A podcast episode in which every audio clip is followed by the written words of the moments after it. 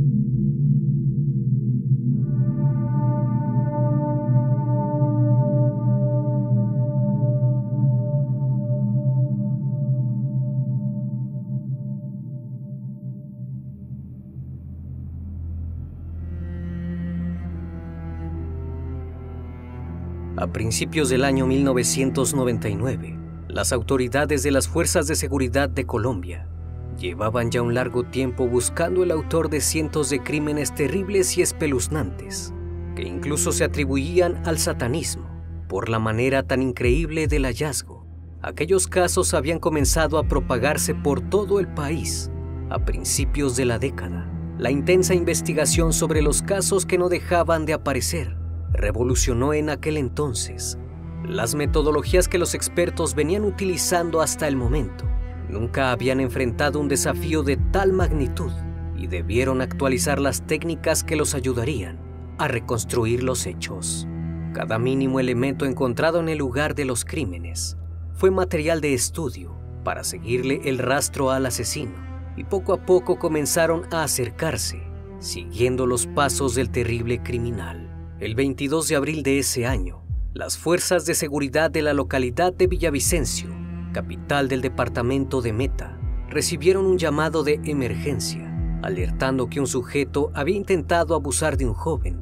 La policía colombiana rápidamente pensó que se podría tratar del sujeto que llevaban años buscando. Horas después detuvieron al sospechoso, sin imaginarse que habían capturado al mayor asesino en serie de Colombia. El criminalista nocturno. Desde el día de su detención, la historia de Colombia ya no estaría abatida únicamente por los numerosos conflictos internos con los que arrastra hace años y años. Ahora se sumaban también los trágicos casos que este sujeto había perpetrado, una herida que al día de hoy continúa latente en la memoria del país. En el año de 1998, el descubrimiento de una fosa común, donde yacían los cuerpos de 13 niños, en un descampado de la zona cafetera de Colombia, precisamente en la localidad de Pereira, que pertenece al departamento de Risaralda, llamó la atención de los investigadores. Los interrogantes no tardaron en aparecer, pues no sabían cuál era el trasfondo de tan aberrantes crímenes y quién o quiénes podrían haberlos cometido. Además de los restos óseos que se encontraron en el lugar, también se recolectaron elementos como parafina, lo que llevó a los investigadores a pensar que se trataba de un crimen que formaba parte de un ritual satánico. Pero enseguida esta teoría quedó descartada, porque de ser así, se supuso que los cuerpos habrían aparecido en una iglesia o un cementerio. En cambio, comenzaron a formular otras hipótesis, entre ellas se pensó en la posibilidad de un ajuste de cuentas o venganzas entre narcotraficantes. Incluso podrían estar ante un caso de tráfico de órganos. Lo que no se tenía en cuenta hasta ese momento era que en otros departamentos se estaban llevando a cabo investigaciones de numerosos casos con sorprendentes similitudes. Nadie imaginaba que una sola persona fuera capaz de cometer semejantes actos. Fue entonces que el equipo de criminalística entró en acción y dieron inicio a las pericias y análisis de los restos óseos encontrados. Los primeros estudios determinaron que se trataban de víctimas caucásicas de entre 8 y 14 años. Todos presentaban signos de desnutrición y sus piezas dentales dejaban en evidencia que nunca habían recibido tratamiento odontológico.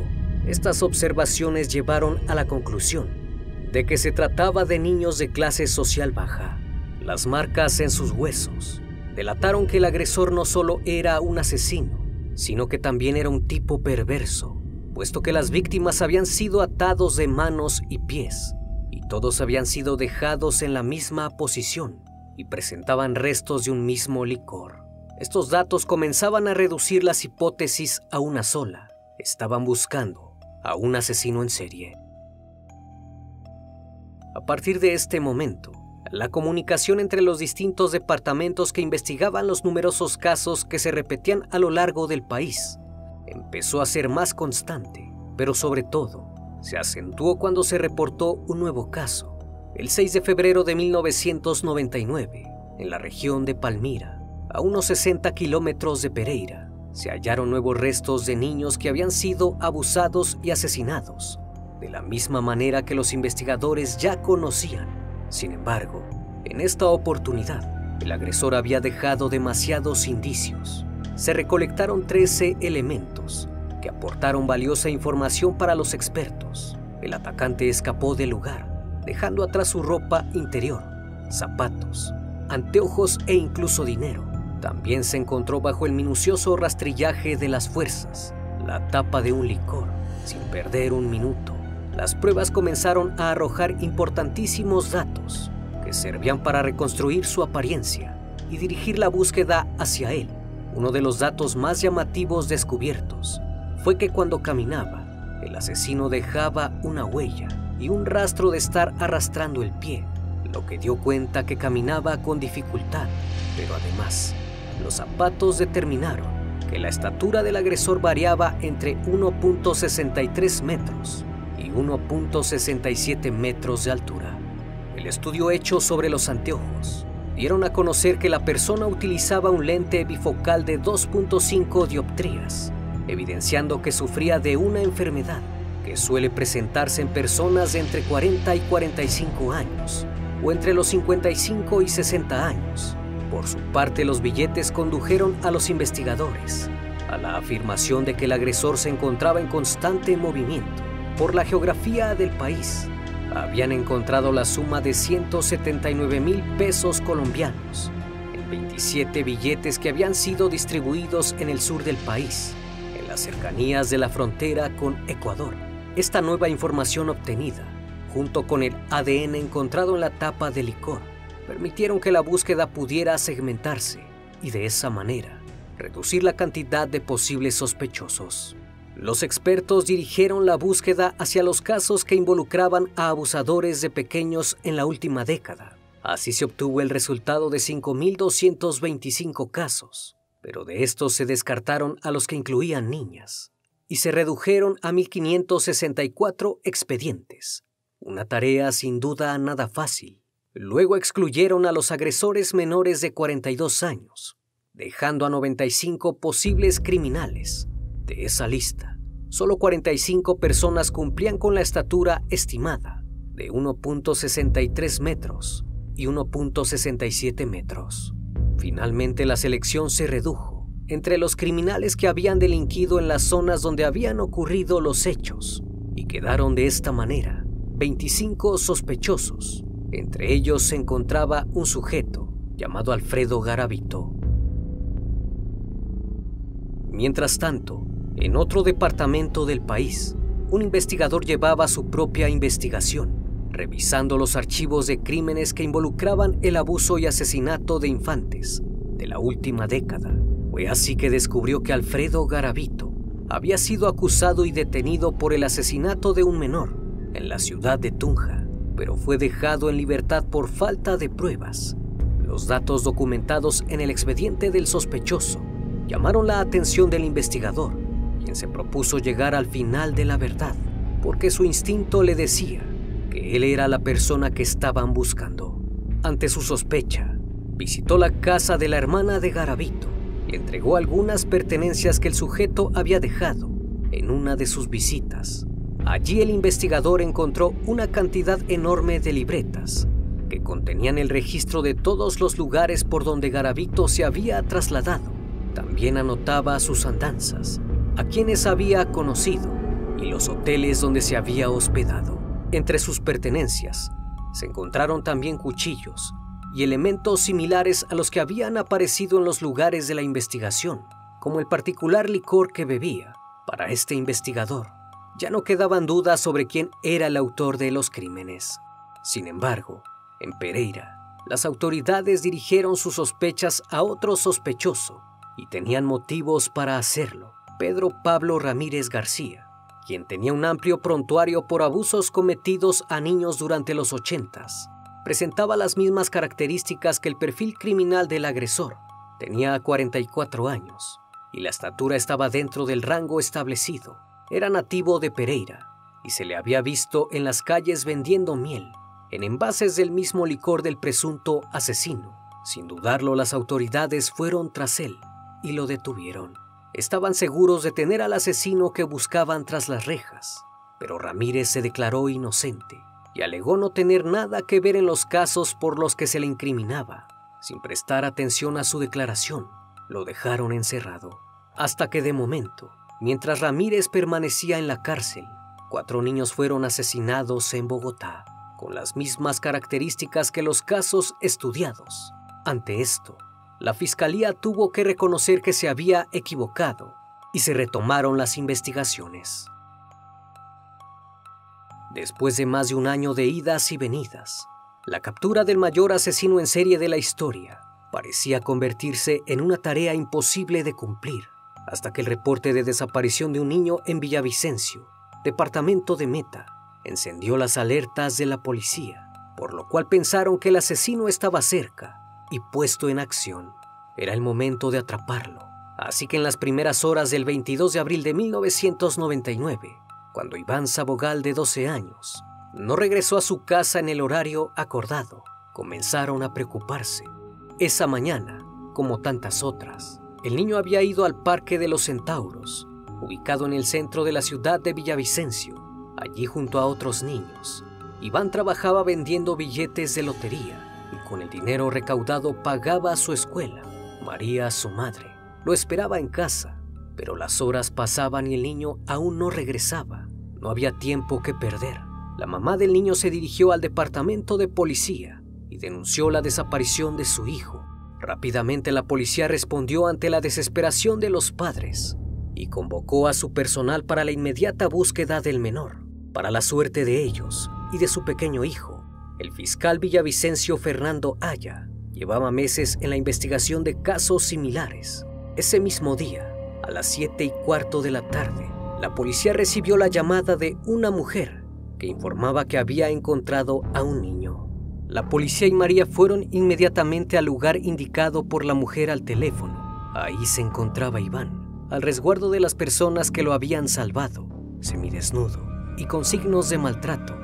El emocionante reencuentro de Iván y María se fundió en un abrazo, mientras que los cabos no perdían de vista a su objetivo, detener al criminal.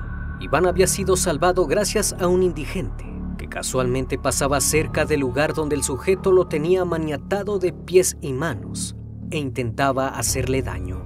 Escuchó los gritos de auxilio del niño y sin dudarlo ahuyentó a la bestia con piedras y elementos que encontró a su alrededor.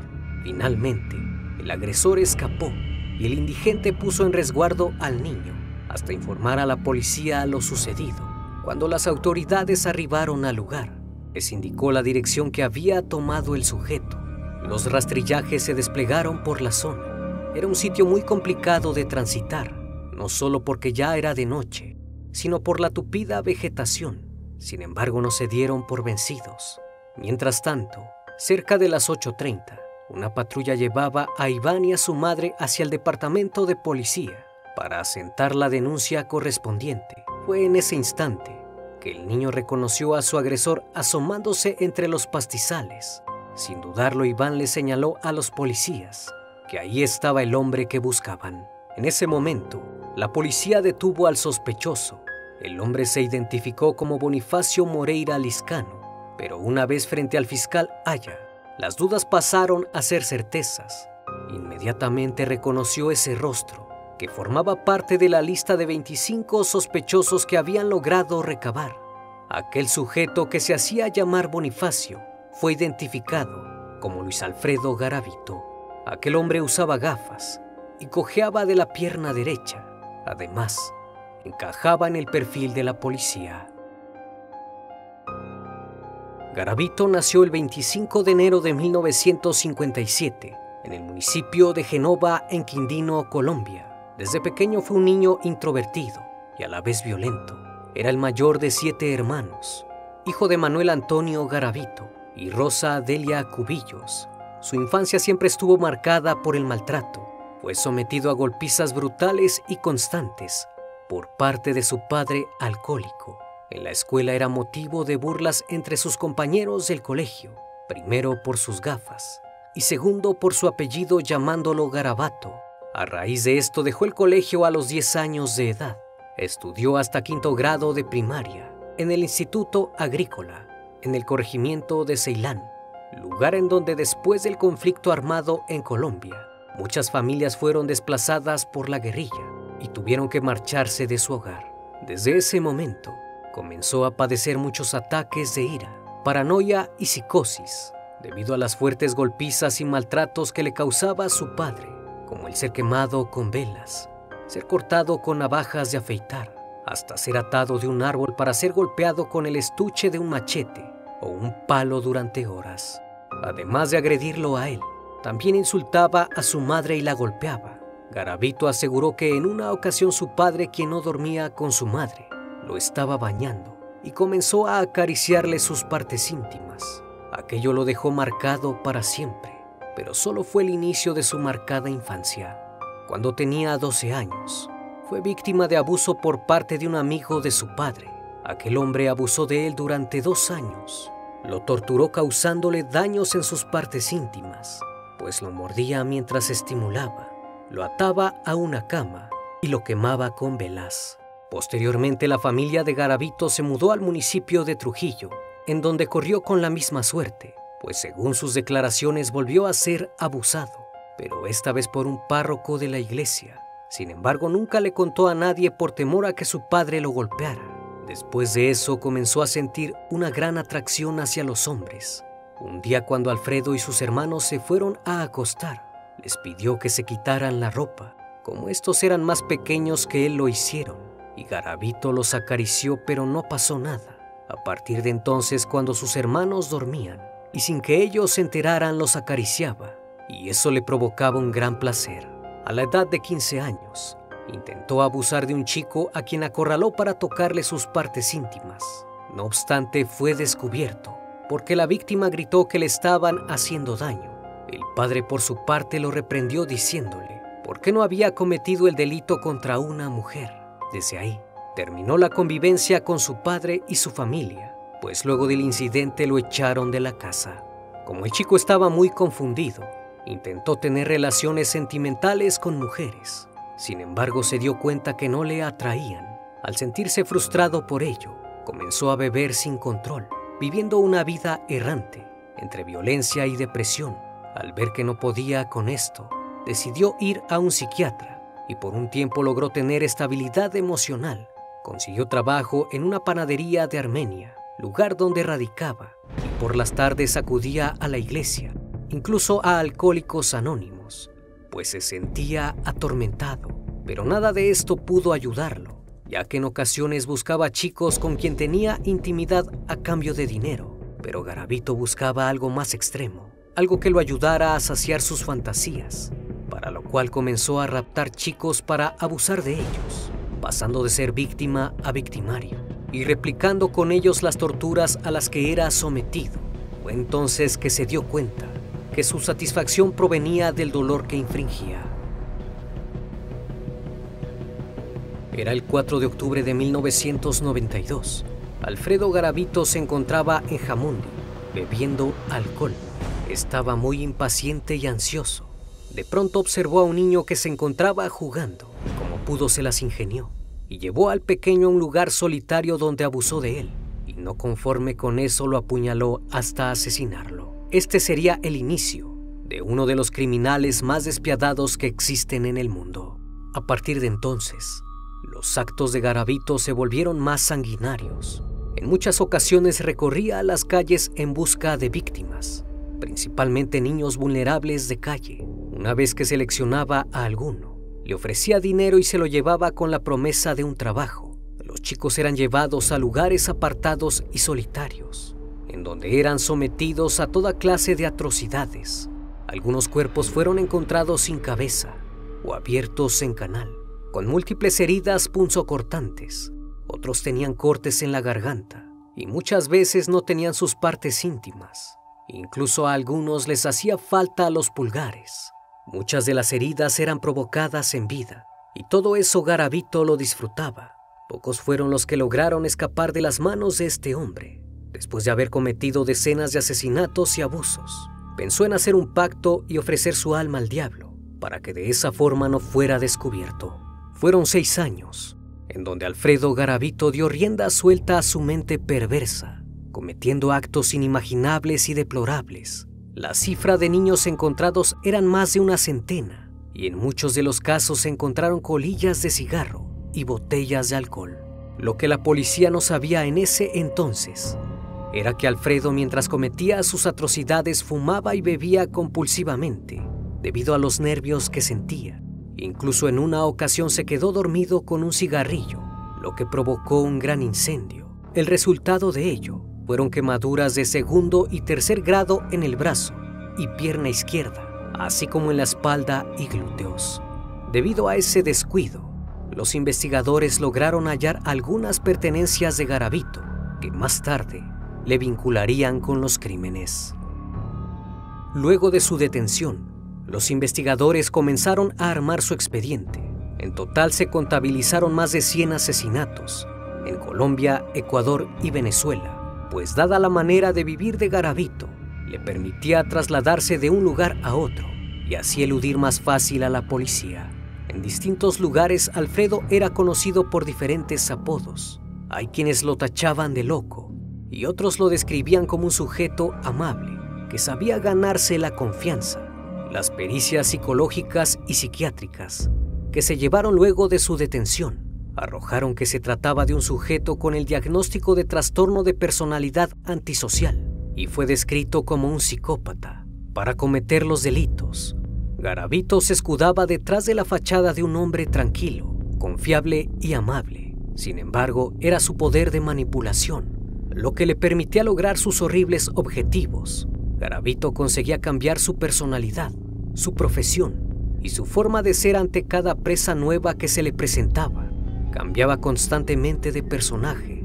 En un principio se mostraba carismático y con muy poco esfuerzo conseguía atrapar a sus víctimas, convenciéndolas de alejarse de la multitud. Una vez apartados, la verdadera bestia que escondía en su interior se dejaba ver. Pero además de este poder de manipulación, otros rasgos que determinaron su trastorno antisocial fueron el sadismo y la necrofilia. Garavito no solo disfrutaba de abusar de sus víctimas, en cierto punto, esto dejó de ser suficiente y encontró una nueva manera de conseguir placer. Así fue como comenzó a torturarlos. Debido a eso fue llamado por la prensa la bestia, por la hazaña de sus ataques. Garavito siempre tuvo registro de lo que estaba haciendo no era solo un delito, sino una serie de actos aberrantes e imperdonables. Sin embargo, aunque quisiera no podía ocultar el placer que esto le generaba. En total, Alfredo Garavito confesó ser el autor de más de 200 crímenes y más de un centenar de abusos. A pesar de ser consciente de ello, se podía ver en su rostro el orgullo que esto le provocaba. Nunca, ni siquiera al momento de su detención, Garavito se mostró nervioso o intranquilo, tampoco cuando le tocó enfrentarse al tribunal, que dictaría su sentencia. Durante su juicio aprovechó la oportunidad para pedir perdón por haber cometido semejante aberración, alegando estar poseído por una fuerza que lo incitaba y le pedía que lo hiciera. Por supuesto, nadie le creyó una palabra sobre su arrepentimiento. También intentó conmover al jurado y a los presentes en el recinto, diciendo que él mismo había sufrido violencia durante su infancia. Sin embargo, todas estas confesiones sobre su terrible vida no solo eran incomprobables, sino que no eran suficientes para borrar o justificar sus crímenes. Es así que en 1999, Luis Alfredo Garavito la Bestia o el monstruo de Genova como se le conoce, fue sentenciado a 1853 años de prisión por la sumatoria de al menos 170 abusos y asesinatos a menores. Aunque él confesó que fueron más víctimas, fue imposible para las autoridades encontrarlas a todas. De esos 1853 años, la pena quedó reducida a 40 años, porque la cadena perpetua ni la pena de muerte son parte del Código Penal de Colombia, llevando más de 20 años en prisión y habiendo cumplido tres quintas partes de su condena. Garavito tiene el derecho de pedir que se le considere la posibilidad de terminar su condena en prisión domiciliaria, la cual puede ocurrir en 2023. Pronto podría pasar a cumplir el resto de su condena desde la comodidad de una casa. Sin embargo, muchas de las autoridades y todo el pueblo colombiano coinciden en el peligro que esto representaría para la comunidad. Por esa razón, es poco probable que reciba la libertad condicional, además de que actualmente Alfredo Garavito se encuentra enfermo de leucemia en la cárcel de Valledupar y con el pasar de los meses se agrava su situación. Hoy en día se ha declarado creyente, se ha bautizado y todos los días lee la Biblia, argumentando que ya ha sufrido mucho y que ha pagado por lo que hizo, además de haber recibido el perdón de Dios. Una vez más, estimado público, agradezco su compañía. Gracias por brindar un espacio de su tiempo para conocer un caso más de este canal. Si aún no estás suscrito, te hago la cordial invitación a que lo hagas y formes parte de esta gran comunidad. Esto es El Criminalista Nocturno. Hasta la próxima emisión. Buenas noches.